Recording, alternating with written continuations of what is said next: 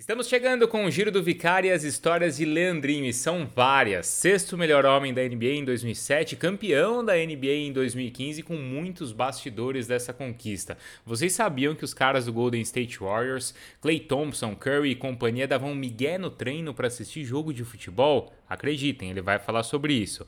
Vai falar também da briga aliás, da bronca que o Steve Kerr deu em toda a turma porque eles não acreditaram que o treinador peitou o Michael Jordan. E anos depois, agora, eles viram que era verdade sim a história do Steve Kerr acompanhando o documentário do Jordan. E também, claro, as histórias do Leandrinho ciclista. Ele acaba de percorrer mais de 270 quilômetros entre Jundiaí e Aparecida em uma viagem de mountain bike beneficente, mas também de muito agradecimento. Aliás, se você ainda não participou, não não está ajudando ainda o Leandrinho, vou deixar aqui é, na descrição do vídeo o link para você doar e ajudar então esse grande jogador da história do basquete brasileiro. Certo? Se você está no podcast nos ouvindo, Participe também pelo YouTube, assista por lá porque tem imagens incríveis da carreira do jogador. Se você já está no YouTube, aproveite para fazer a doação, mas também para ajudar aqui o nosso canal, tá? Então se inscreva, deixe aí o seu comentário, o like e, claro, divulgue também para os amigos. Vamos lá então,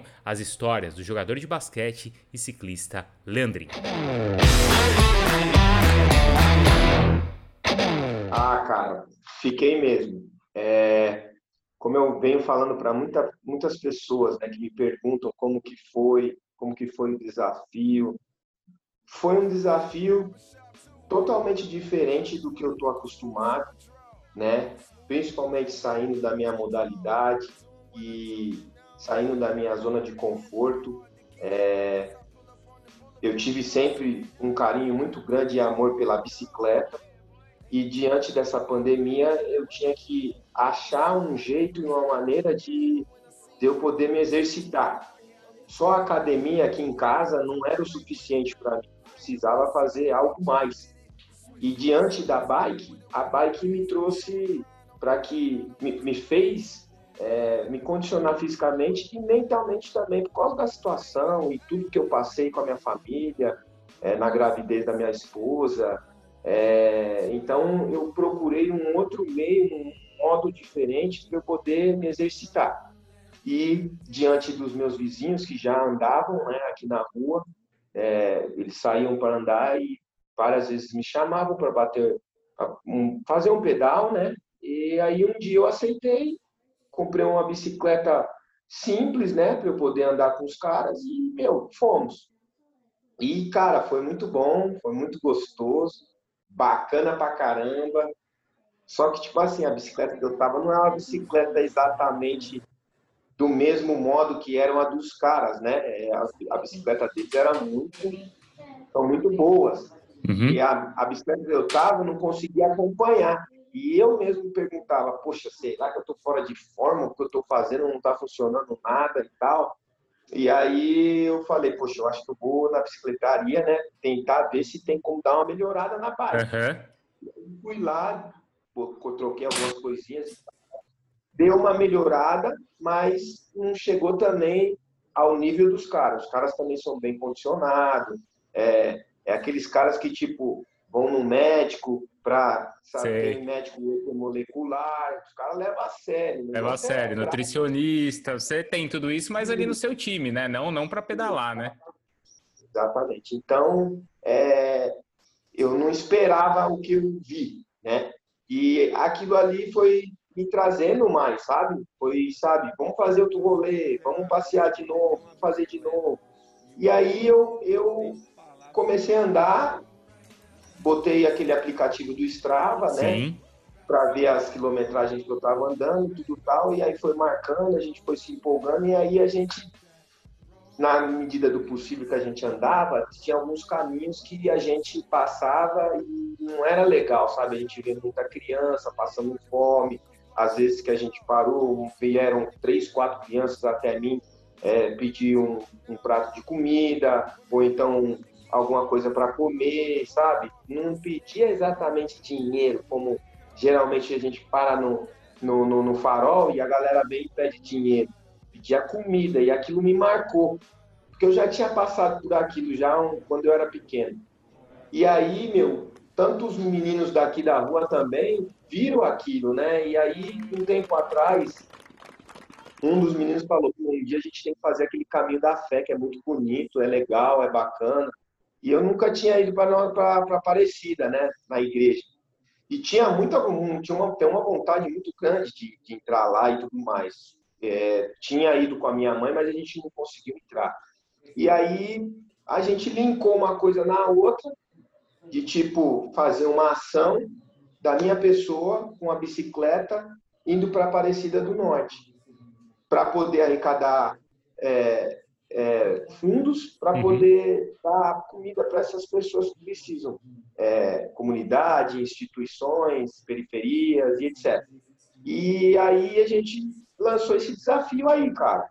E, meu, foi um mês, a gente teve um mês para se preparar, né? E foi um mês de, tipo, treinando direto, cara. E foi tudo muito bom, cara. Olha, não tenho palavras para explicar, principalmente no momento que eu estava chegando lá. Uhum. É, uma energia completamente diferente. É, durante 15 minutos, eu fui 15 minutos chorando de, de, de emoção. Quando você avistou, assim, a Basílica? É, exatamente. Uns 20 quilômetros, assim, eu já tinha avistado e eu já estava já meio que esgotado. Foi uma hora que eu já estava quieto e eu só estava pedalando com o corpo e com a mente. Ali eu estava jogando basquete, que é o meu meio de entrar em concentração, de ficar quieto, de levar o negócio a sério. Até então, antes, eu estava na brincadeira e tal, mas como eu estava muito cansado, eu falei, agora eu tenho que entrar no meu meio para saber como é que eu vou encarar o restante da, da, da, desse desafio. Mas eu vou chegar. E a gente indo, e, meu, uma emoção, uma energia que eu nunca tinha sentido na minha vida, cara. De verdade. Foi surreal. Eu sabia que a minha esposa e minha filha estavam lá esperando.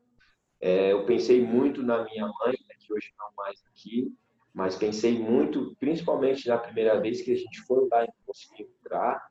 É, então, isso tá marcado demais, cara, demais na minha vida.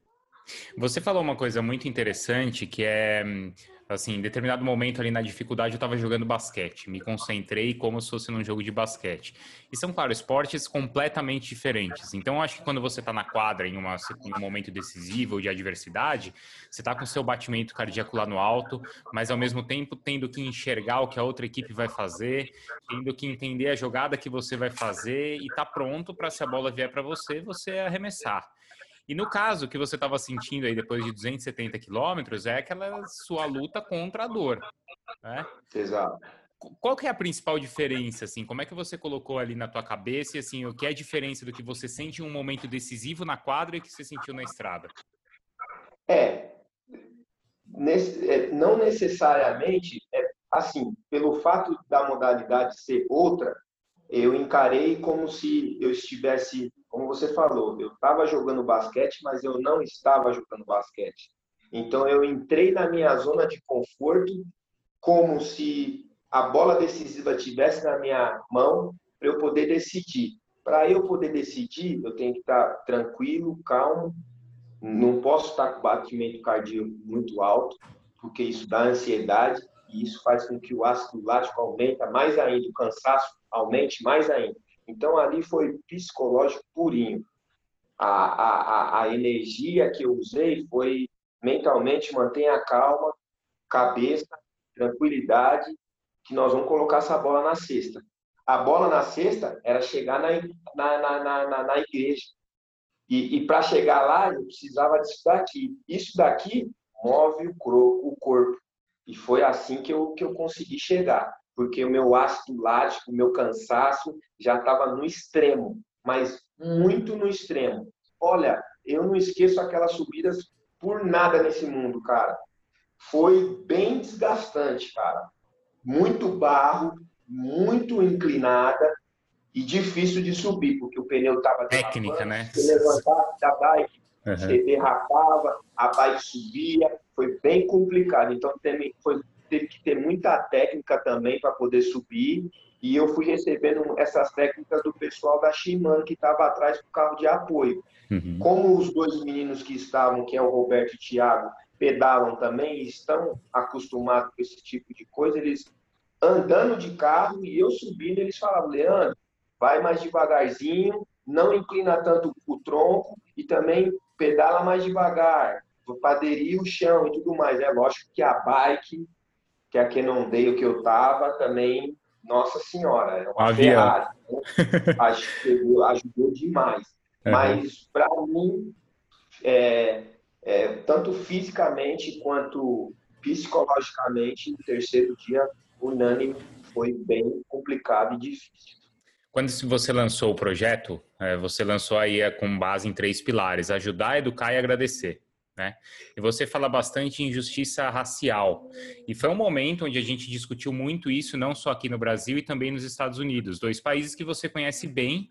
Claro, no Brasil não não só como como atleta profissional, mas a sua vivência aqui lá nos Estados Unidos também como como atleta profissional e lá onde onde surgiu também toda a, a manifestação. O que, que representa isso para você, Leandrinho? O que, que você já viveu lá e viveu aqui que faz você lutar? Cara, é, representa a minha vida, a vida dos meus pais, dos meus avós, é, é, é, de toda a minha família. Por quê? Por que, que eu abordo esse tema racial? Pelo fato de, tipo, eu ter vivenciado muita coisa, eu ter sofrido é, e, e, poxa, muitas vezes aconteceu quando eu estava tendo sucesso de eu comprar um carrinho legal, tá com o vidro baixo, e aí separado pela polícia, aqui mesmo no Brasil. Aí, então, eu não entendia o porquê de eu estar tá trabalhando, fazendo a coisa certa, ter o meu dinheirinho para comprar o meu carro, mas eu não posso andar com o vidro abaixado porque eu sou negro e pelo fato de eu ser negro comprar um carrinho bacana eu não tenho condição. Eu não, não acho errado isso. E, e tudo isso aconteceu comigo, aconteceu com meu irmão, aconteceu com a minha mãe, com todos nós aconteceu. Por isso que eu abordo. E pelo fato de eu ter vivido nos Estados Unidos, eu aprendi muita coisa. Nunca falei isso para ninguém, nunca é, é, é, mostrei para ninguém. Então, eu ter ficado esses 15 anos e eu vi como é forte nos Estados Unidos o tema racial, eu vi que, poxa, tem uma hora que a gente tem que começar a falar. E foi por isso que eu quis abordar o tema racial, pelo fato de eu ter vivido, por eu ter passado por tudo que eu passei, e só sabe quem é, quem realmente passa pela situação. Uma das primeiras, acho que, experiências que você teve nos Estados Unidos, e aí relacionando com a bicicleta, é aquela história, até o Giovannone que me falou assim, ah, vai falar com o Leandrinho, fala para ele contar a história lá quando ele chega de bicicleta no treino. Porque tem, tinha isso, né? Você usava para realmente locomoção lá, Leandrinho. É, eu queria me virar sozinho, não estava uhum. acostumado com a Era em Fênix. Toda. Em Fênix, isso, uhum. isso. E aí, é, tipo, cheguei lá, os caras me deram motorista, eu tinha um cara que dirigia para mim, tinha um tradutor, porque eu não falava a língua, e eu não estava acostumado com aquilo. A minha vida foi sempre lutando, sofrendo dificuldades e tudo mais, e aí você ter aquilo tudo na mão, eu falei, ah, não é da minha. Tipo, não que seja legal, é legal, é bacana, mas é, Você não estava à vontade. Eu... Exato, exato. Eu não estava à vontade, eu não estava acostumado e eu precisava o mais rápido possível aprender a língua e com um tradutor do meu lado eu não iria aprender e ao mesmo tempo com um motorista 24 horas. Então eu, eu falei, bom, fica você aqui e você aqui e deixa eu passar as dificuldades. Se eu precisar, eu chamo vocês. E foi aí que eu criei o critério da bike, porque quando eu estava no Brasil, eu ia de, de bicicleta para o jogo, né, e para os treinos também. E aí eu quis fazer a mesma coisa lá nos Estados Unidos. Quando eu precisei comprar umas camisas e algumas coisas que eu precisava e eu ainda não tinha ganhado dinheiro, eu tive que ir no supermercado, no Walmart, para poder comprar essas coisas e ao invés de comprar isso, eu comprei uma bicicleta. E comprei uma bicicleta maravilhosa, com amortecedor, Shimano, câmbio Shimano, é, 27 marchas, linda a bicicleta, quadro super bonito, a bicicleta que eu queria quando eu era pequeno. Uhum. Porque a bicicleta que a minha mãe deu era uma marcha, era uma Caloi, era uma bicicleta normal, e era do meu irmão. Então eu usava ela e até em baú eu acabei usando ela. E quando cheguei lá, eu pude comprar bicicleta. Com pouco dinheiro que eu tinha no bolso, que eu trocou, o dólar era alto já na época, e aí eu fui lá e comprei. Minha mãe ficou chata, brava pra caramba, porque eu precisava comprar outras coisas. Foi né? gastar dinheiro com a bicicleta, ela falou. Exato, exato. e aí, meti a mochilinha nas costas e fui pro ginásio de bicicleta.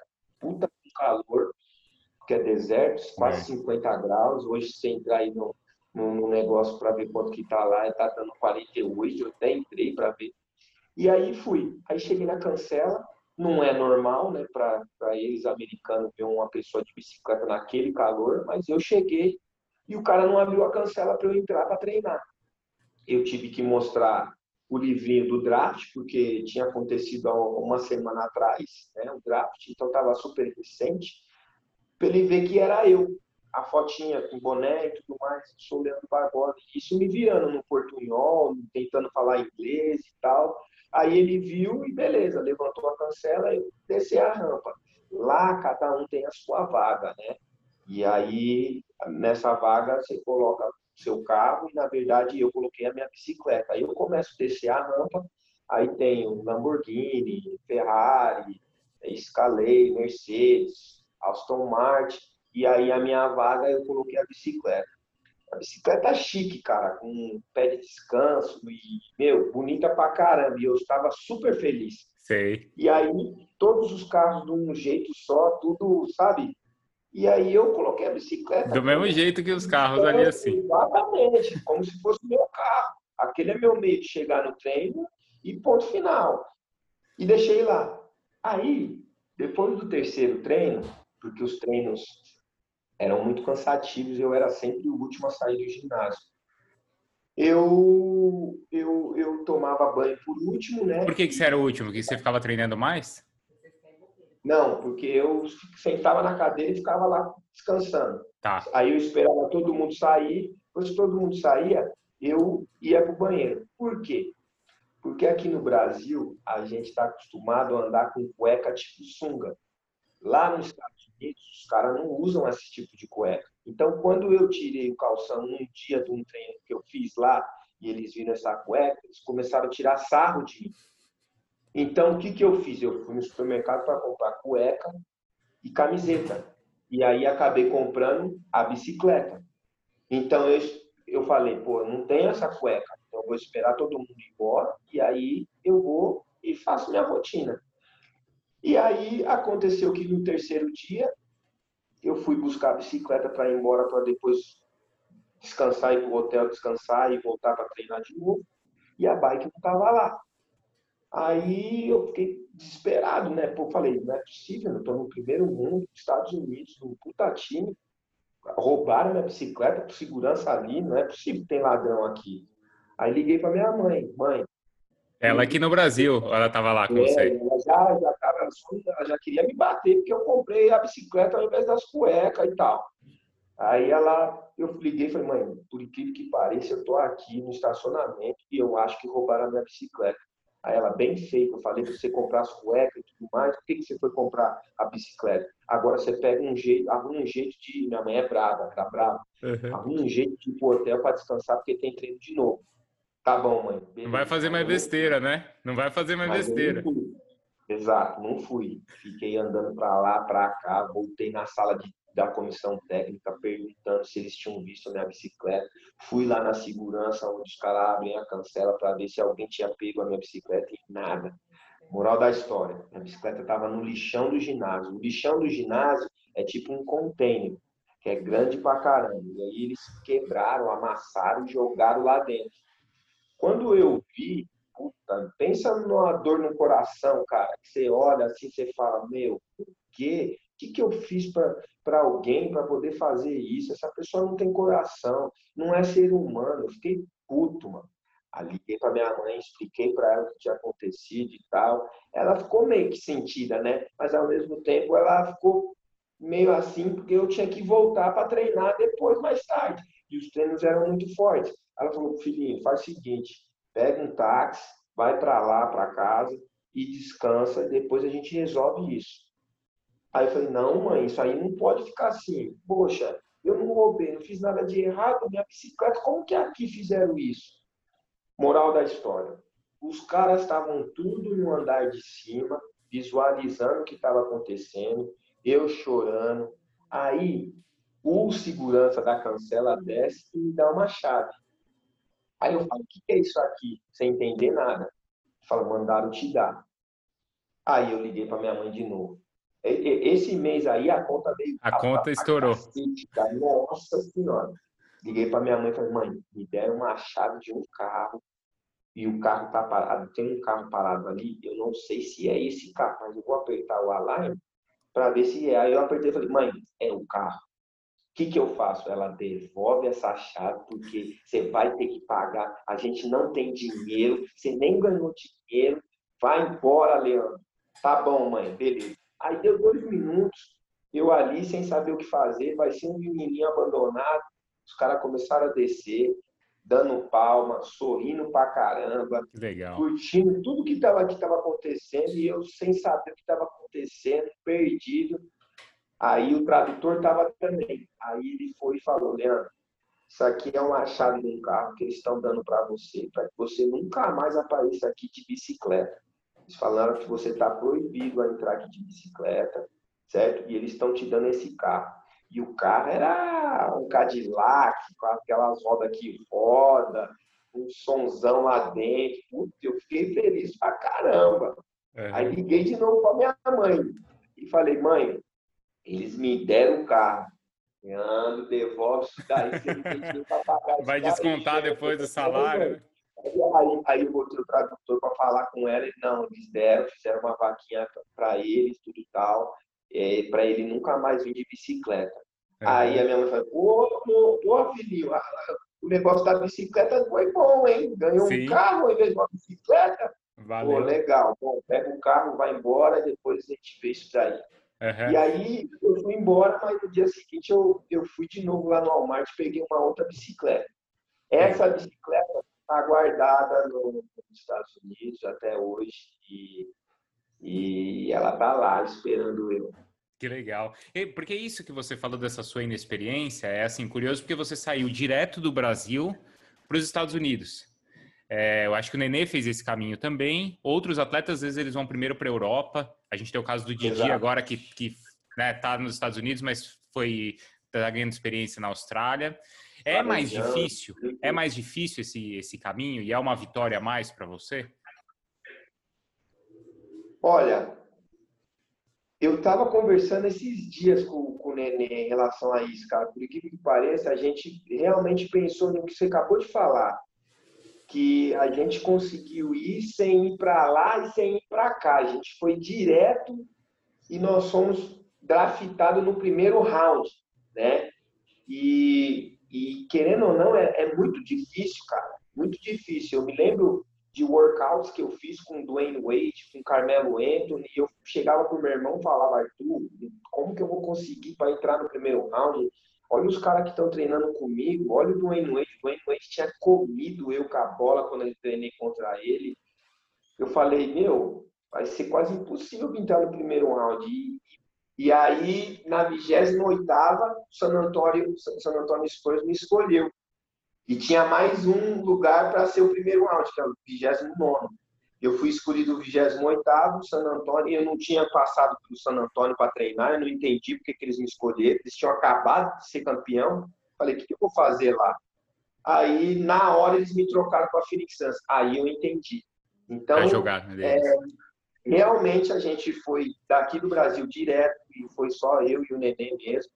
É, os outros jogadores foram para a Europa, tanto o Varejão saiu da Europa, o Splinter também saiu da Europa, até mesmo o Mano Ginóbili saiu da Europa, o Didi agora. Então, realmente, é, é uma conquista para nós. Para ser uhum. sincero, é, depois que o Nenê foi draftado, o Nenê falou para mim, assim, depois de alguns meses que ele já estava lá e estava tendo um sucesso bacana, ele falou, você é o próximo.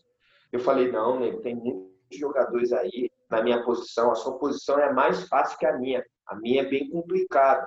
Ele falou, não, você é o próximo. E eu fui o próximo, então, poxa, é, foi uma conquista que eu não tenho palavras como explicar, né? Uhum. Que representa não só para mim, como para o Nenê também e chegar lá e direto sair do nosso país. E, ir direto para o melhor basquete do mundo, chegar lá e, meu, jogar 15 anos, ele jogou 17. É, é, é, eu sou suspeito para falar. E assim, nesses 15 anos você rodou por várias cidades, você jogou em Phoenix, você jogou em Boston, você jogou em Toronto, em Washington, você jogou na Califórnia também, em Indiana, com grandes caras, contra grandes caras também. Né? Você fez aí, jogou, você fez playoff contra o Lakers, você fez final contra o Cleveland, e foi campeão, né? Contra o Cleveland. O que, que você aprendeu com esses grandes caras que você levou ali para o basquete e que talvez hoje você possa transportar aí para sua vida de, de, ciclista também? Olha, é, é, uma coisa que, que eu aprendi tanto no basquete com todos esses, esses, esses ídolos, esses feras que passaram ao meu lado, que eu passei ao lado deles, né? É... Ah, você é um deles, que... né, Leandrinho? Você ah, é um ah, deles, sim, cara. Mas eu, eu era um sonho para mim chegar lá e jogar com essas estrelas, né? E, e ter conseguido isso, eu acho que eu aprendi um pouco com todos, sabe? Mas eu acho que a melhor fala e a melhor frase que eu falo para todo mundo, e pode ser para bicicleta, para boxe, para qualquer outra modalidade, é que o ser humano não tem limite. Limite somos nós mesmos. É a gente que sabe até onde a gente pode ir. É, nada é impossível, tudo é possível. Depende de nós mesmos. Eu acho que é, isso eu posso passar para o pessoal da bike, como eu passei e o Bro também passou é, com a experiência que ele tem na bike. É, para muitos meus amigos aqui da rua que não estava conseguindo subir, estava com medo de subir, de terminar, de chegar lá na igreja. E a gente foi mexendo com o subconsciente dele, foi falando esse, esse tipo de coisa, o Bro foi falando das coisas da experiência dele, eu da, a minha experiência do basquete, e eu usei muito essas frases, né? E hoje o cara mudou a vida dele, o cara tem 42 anos, e, e hoje ele sabe que ele pode mais além do que ele podia. Então, eu acho que é o intuito é esse, né? Para todo atleta, qualquer modalidade, a gente tem que querer para poder chegar em algum lugar. É lógico que a gente tem que trabalhar, mas eu acho que isso daqui vale muito, entendeu? Se a gente não tiver isso daqui positivo, a energia positiva de que vai dar certo, esquecer a negatividade, esquecer e se pensar que pensar ou achar que não vai dar, aí não funciona. Uhum. Vai dar sim, já deu certo. Vamos pro pau. E o que, que você acha que você levou para esses caras? Porque assim, tem aquela história que você é, levou ali para o Steve Nash a história de gostar de futebol, de gostar do Corinthians. Tem algum outro cara assim que virou um parceiro seu grande, que aprendeu alguma coisa do Brasil, que você conseguiu assim levar alguma coisa daqui? Poxa, eu gosto muito de futebol, né? Eu uhum. gosto muito de. Eu sou boleiro, né? Eu gosto de dar pelada, eu gosto de jogar, eu me condiciono quando é, eu estou de férias, eu jogo pelada, entendeu? É um, é um outro estímulo, é um outro jeito de eu estar tá me condicionando fisicamente. Então, de todos os times que eu passei, todos eles sabem do futebol. Todos eles estavam ali assistindo o Ronaldinho Gaúcho quando passava o El Clássico de, de Real Madrid com Barcelona, ou outros jogos interessantes que eu assistia. Então, eu sempre batia de estar tá acontecendo os jogos da, da, da, Champions League, quando a gente estava nos playoffs. O Curry ficava ali comigo, e o Dalla, Clay Thompson. Clay Thompson gosta também, então é um cara que, tipo, o treino estava rolando lá, a gente pedia para trocar, para poder botar no telefone e assistir ali sem o Steve ver, sabe? Umas coisas que, meu, você fala, mano, olha o que a gente está fazendo, parece criança e tudo mais, mas, meu, a gente é, né, meu? Poxa, a gente tem que viver também. Então, todo mundo ali sabe do futebol, todo mundo sabe da minha paixão pelo Corinthians, o quanto eu gosto do Corinthians. O Nash é um dos meus melhores amigos, tem é, é, é, a camisa do Corinthians, duas que eu dei para ele. Toda vez que eu ia, que eu voltava para o Brasil, ele pedia uma camisa de algum time, de um time que do Flamengo ele pediu, do Corinthians ele pediu, do Palmeiras ele pediu, do Brasil ele pediu, de alguns caras que eu conheço que são meus amigos e eu tive a possibilidade de assiná-la com a, a, o autógrafo deles e dar para ele. Então, vixe, A gente fez um jogo, quando a Copa foi aqui no Brasil, a gente fez um jogo lá na, na, na favela do Pidigal, e aí eu juntei o Nash, juntei o Thierry Henry, joguei, juntei o, o zagueiro do, que era do Chelsea na época, o Negrão, que se aposentou, aí juntei alguns atores. Então, meu, por onde eu passei, a galera bate uma peteca, viu? e o Steve Kerr não ficava bravo? Como é que era essa coisa ali? Era no, no, no Golden State, claro? E aí, vocês pediam para sair para dar uma espiada ali nos jogos e é, a gente é deixava era? o telefone, a gente deixava o telefone meio escondido, ligado, né? Antes de começar, a gente arrumava um lugar e deixava. Eu tinha um aplicativo que pegava, né? Aí eu deixava já ligado, né? E o jogo ficava rolando. Aí a gente pedia para trocar e o 5 contra 5 estava rolando, né? E a gente ficava perto do telefone. Aí o Clay perguntava, e aí, Albi, quanto que tá? Falei, tá 0 a 0 ainda. Mas, mas e, que, que tempo que tá? Tá no segundo tempo, faltando tantos minutos. Tá bom. E aí ficava aí o, o, o, o Steve falava pro Clay entrar, o Clay falava que tava com dor no joelho, que, que, que vai esperar mais um pouquinho. Aí ele chamava o fisioterapeuta para poder dar uma olhada na coxa e fala, tá, fica passando a mão aí só para terminar o jogo aqui que está acabando. E aí a gente faz um zoinho, sabe? Então o Steve nunca, nunca viu. E depois, no final da temporada, que a galera perguntava, né? A mídia perguntava qual Sim. foi a história mais legal e isso, tudo. Aí o Clay soltava, né? E aí o Kerr dava risada, porque o Kerr é nosso, ele é super parceiro, ele já foi jogador, já deve ter feito outras coisas também, a gente não pergunta, mas é um cara que também sabe como que é, né? Mas o interessante de tudo é que quando a gente entrava, a gente correspondia, entendeu? Claro. É, e quando saía, ficava ali olhando, mas prestando atenção. É lógico que a gente sabia que não podia fazer, mas mesmo não podendo, a gente estava fazendo, porque é um amor, cara. Você assistiu ao, ao documentário do Jordan? Imagino que sim. Né? E assim, chama muito atenção, tem várias coisas, né? Tem, dava para ficar, a gente ficar conversando aqui só do documentário. Mas uma coisa que acho que está muito ligada a você é essa coisa do Steve Kerr, a personalidade que ele tinha jogando. Porque ele foi um cara Exato. que peitou o Jordan, né? Exato. É, e além da história de vida dele, que eu não conhecia, né? Da, da relação dele com o pai, né? Como o que aconteceu com o pai dele. E assim, nesse sentido, acho que deve, deve ser de muito aprendizado, deve ter sido de muito aprendizado para você trabalhar com ele. Vou te contar uma história, cara. depois que a gente ganhou o primeiro campeão, campeonato, no começo da temporada, o Steve contou essa história para a gente.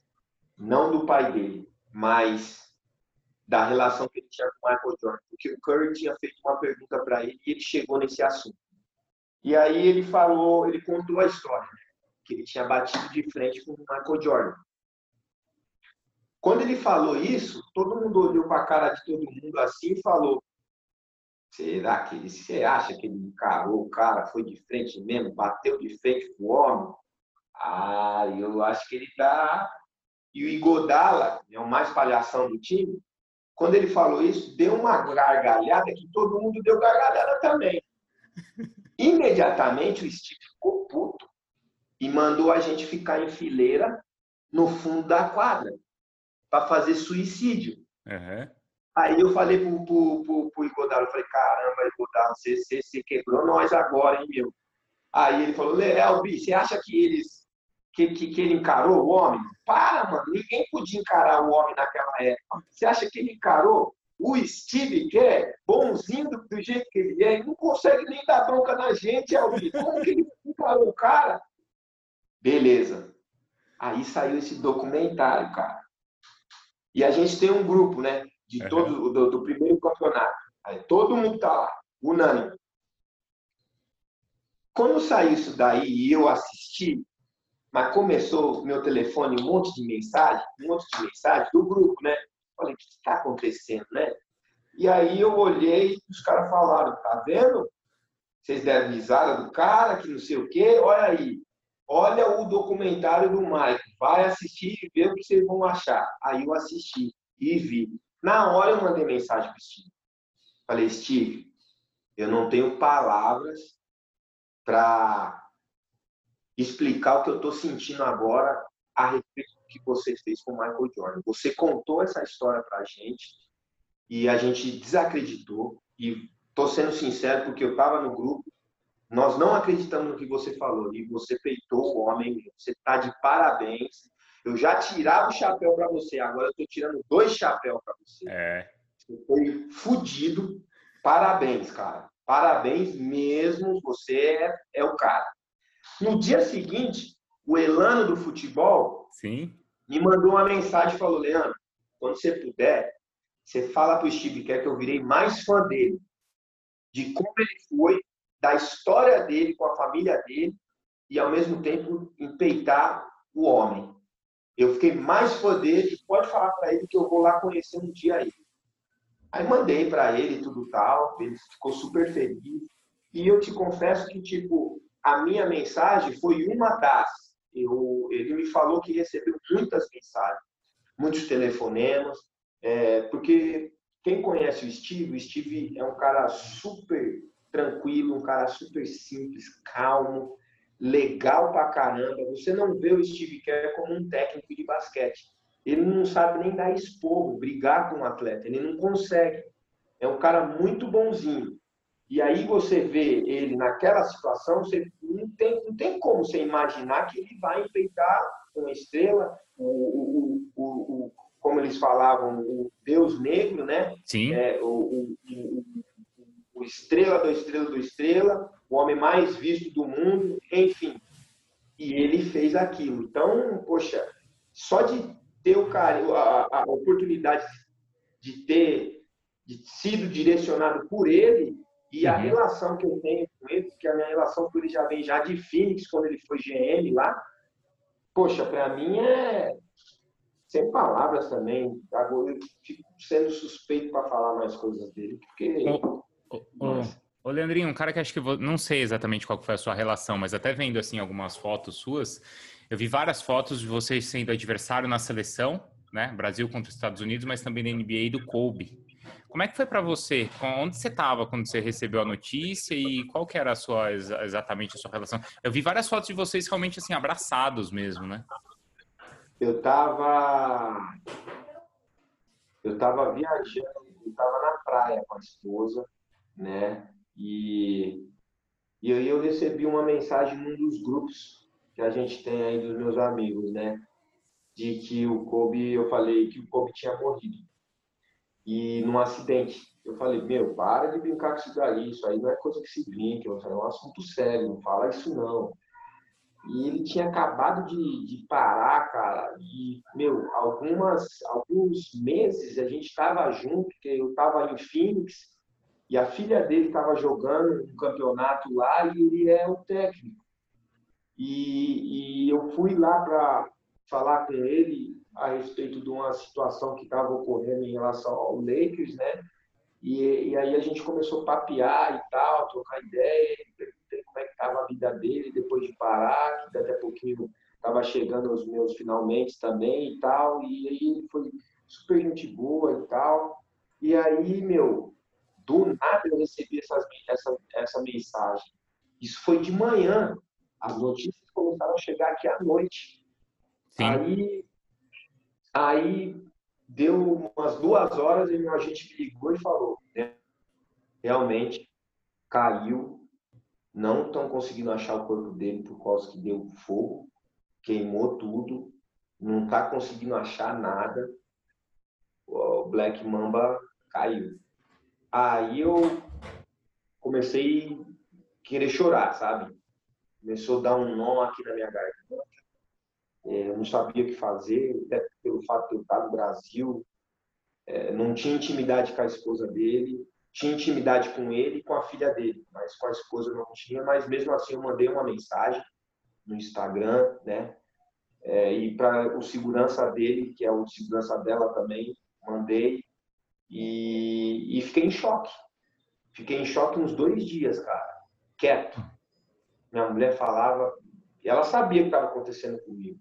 Porque o Kobe, para mim, foi um, uma inspiração muito grande. Né? A gente teve muitos duelos um contra o outro, e muitos duelos de provocações, tanto em seleções quanto nos nossos próprios times, é, em playoffs, finais.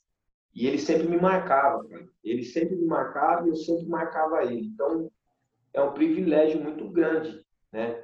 O Kobe Bryant me marcar. E ele sabia algumas palavras em português, e aí sempre que ele estava no ataque, ele falava das palavras em português, eu falava também. E acontecia uma, uma, brincadeira entre a gente, é, na nossa aproximação que a gente tinha, entendeu? Não era próximo, mas também não era distante. Era no meio termo. Eu sabia que eu tinha uma, uma, uma uma proximidade muito bacana com ele, porque nas entrevistas ele sempre falava bem de mim, sempre fazia elogios. E aí, quando a gente bateu numa das finais, ele me deu um abraço e foi um abraço de meu ser humano mesmo, de irmão. E os conselhos que ele me deu, eu, eu guardo até hoje. E aquilo ali para mim, eu tenho até essa foto aqui na minha academia que eu mandei fazer é uma foto que está na minha cabeça, no meu coração. E é inacreditável, né? Essa fatalidade ter acontecido pelo fato de ele estar tá conhecendo um outro, um outro mundo, é, um outro norte e estar tá ali perto das filhas, uma coisa que é difícil acontecer quando a gente joga na NBA, porque viaja muito, a gente não tem tempo com família, não tem tempo com filhos. E quando ele, quando surge essa oportunidade pelo fato dele ter treinado como ele treinou, chegava sempre antes de todo mundo, 5 horas da manhã ele estava lá já fazendo treino e tudo mais, se dedicou pra caramba e ele não usufruiu disso, ele não teve o tempo para poder usufruir. E na hora que ele estava achando o horizonte dele, aconteceu isso daí, meu. E foi uma coisa assim para mim um, um, um, choque pelo fato de eu estar tá eu tive um convívio com ele algumas semanas atrás, cara, antes de acontecer. Então, para mim, foi, nossa, sei lá, cara, não sei explicar. É, é Mas é, é choquei, choquei, é. fiquei chocado. E às vezes eu, ele, sempre que eu vou na academia, eu olho aquela foto e falo, não é possível, mano, não é possível. É a foto que vocês estão, que ele tá te dando um abraço, é isso? É. É. Essa daí é, é espetacular mesmo. Ô, Leandrinho, bom, agora é o seguinte: daqui para frente, a gente vai te ver aí nas quadras, mas na estrada, quando é que a gente vai te ver de novo aí pedalando? É sempre no mountain Olha, bike, você não vai para o ciclismo de estrada? Como é que vai ser a partir de agora aí? Então, cara, ó, eu não sei o que vai acontecer não, essa situação pandêmica aí, a gente em casa. O que eu tenho a fazer agora andar de bicicleta, né? Eu tô andando direto, não vou parar, inclusive não hoje, mas amanhã já vou começar a pegar umas subidas aí para poder se exercitar, que eu já fiquei já quatro, quatro dias, vai dar cinco dias parado, sem fazer nada, quietinho, só na parte de cima, né? Musculação e tal. Mas em termos de basquete, a gente tem que esperar. Meu contrato acabou com Minas. Aí, por enquanto, eu estou só escutando né, o que pode acontecer em termos de propostas aí esperando. E ir para uma quadra hoje arremessar você não pode, porque está tudo fechado, está tudo proibido, então só me resta a bike. Então é, é isso que eu estou que eu fazendo. Boa, então eu vou te mandar um documentário que a gente fez lá na ESPN, eu pedalando também, não sei se você já viu, mas eu vou mandar aí para você, para você dar uma olhada e você ah, se inspirar também aí, já que você está curtindo aí esse, esse mundo aí também, tá bom? Perfeito, perfeito. Obrigado, cara. Pô, brigadão aí, viu, pela conversa. Acho que foi muito bacana. Tem várias histórias mesmo. Acho que tem tantas outras que a gente podia falar, mas fica para uma próxima aí. Quem sabe um dia a gente pedalando junto aí também. Já que Pô, pelo, no basquete vai ser difícil, né? Não tem chance é, nenhuma. Mas pelo menos pedalando, acho que a gente pode pedalar. Com certeza, com certeza. Obrigado pela oportunidade, pelo papo. Foi muito bacana. Você, você fez com que eu lembrasse de coisas, sabe, de valor assim que aconteceu na minha vida, na minha carreira. E tamo junto aí, velho. E seja uma boa entrevista aí, tamo, tamo aí. Valeu, obrigadão, um abraço. Valeu, cara. Tchau, tchau.